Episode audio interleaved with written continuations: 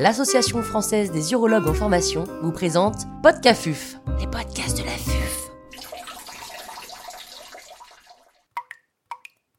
Cet épisode a été réalisé en partenariat avec le laboratoire Janssen.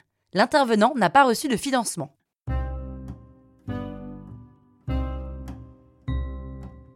Cancer de la prostate hormonosensible métastatique. Professeur Morgane Roupré, chirurgien urologue à l'hôpital Pitié-Salpêtrière, nous fait part de son expertise. Le cancer de la prostate hormonosensible métastatique est finalement l'entité la mieux connue, et notamment des urologues, puisque c'est celle que l'on voyait dans les livres euh, sur les bancs des facultés de médecine. Aujourd'hui, la situation s'est complexifiée. Elle ne peut pas exclusivement répondre à une castration. Quelles sont les différentes situations cliniques? En fait, on est confronté dans la pratique à une hétérogénéité des situations. Il y a le moment du diagnostic où on voit le patient qui a un cancer de la prostate métastatique et hormonosensible, ça veut dire qu'il n'a donc jamais été traité par une androgénodéprivation. Comment se retrouve-t-on dans cette situation? Assez rarement en France, un certain nombre de patients peuvent se présenter à l'hôpital ou à votre consultation dans cette situation métastatique d'emblée. Ce sont les cancers de la prostate hormonosensibles métastatiques de nouvellement diagnostiqués. Et à ceci, il faut différencier ceux pour lesquels il y a eu un cancer de la prostate localisé ou localement avancé qui a été en récidive biologique après traitement local et qui se sont retrouvés propulsés dans le statut métastatique sans avoir été castrés. Et donc ce sont des cancers de la prostate métastatique, hormonosensibles, qu'on va qualifier de progressifs. J'identifie ces deux entités pour la simple et bonne raison que dans l'un des cas, il y a eu un traitement de première ligne qui a pu changer l'histoire naturelle de la maladie et influencer sur le développement des clones cellulaires.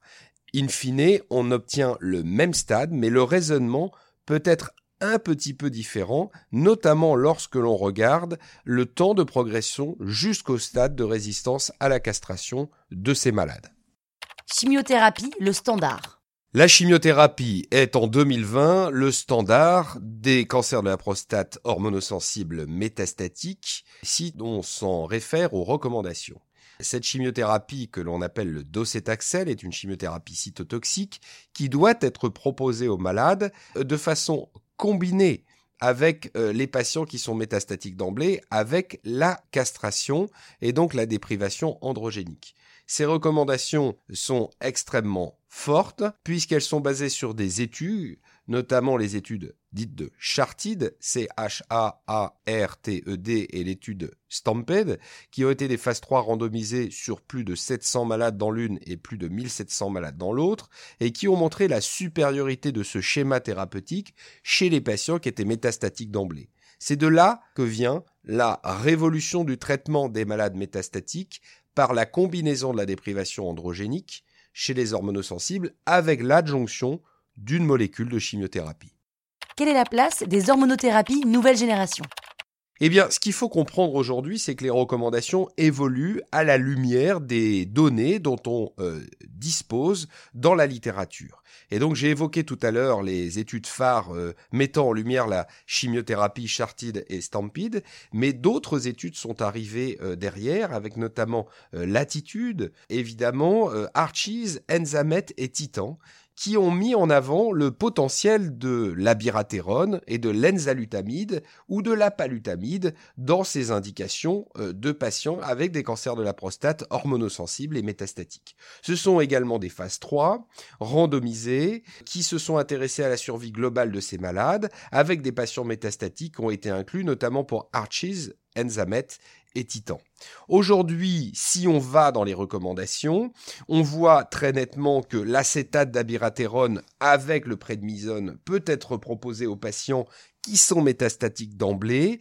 Et donc cela vient de challenger euh, la chimiothérapie qui était ancrée dans la réalité de ces patients depuis plusieurs années. Et l'avantage de ces hormonothérapies de nouvelle génération c'est qu'elles sont accessibles à tous les prescripteurs qui s'intéressent au cancer. Et euh, ce sont des voies orales qui sont beaucoup mieux acceptées par les patients et par les praticiens euh, qui les prescrivent.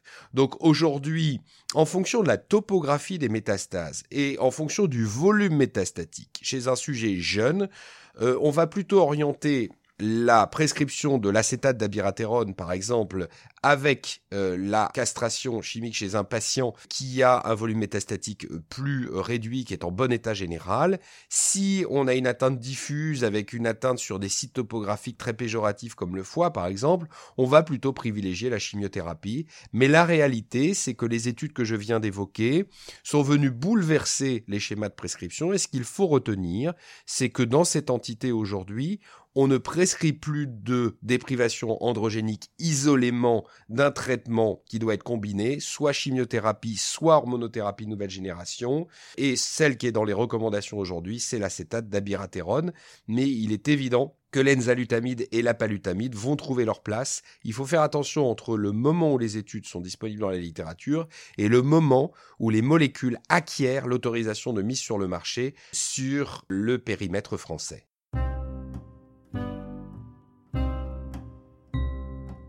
Grand merci au professeur Morgane Roupré pour ses conseils précieux. C'était Podcafuf, les podcasts de la.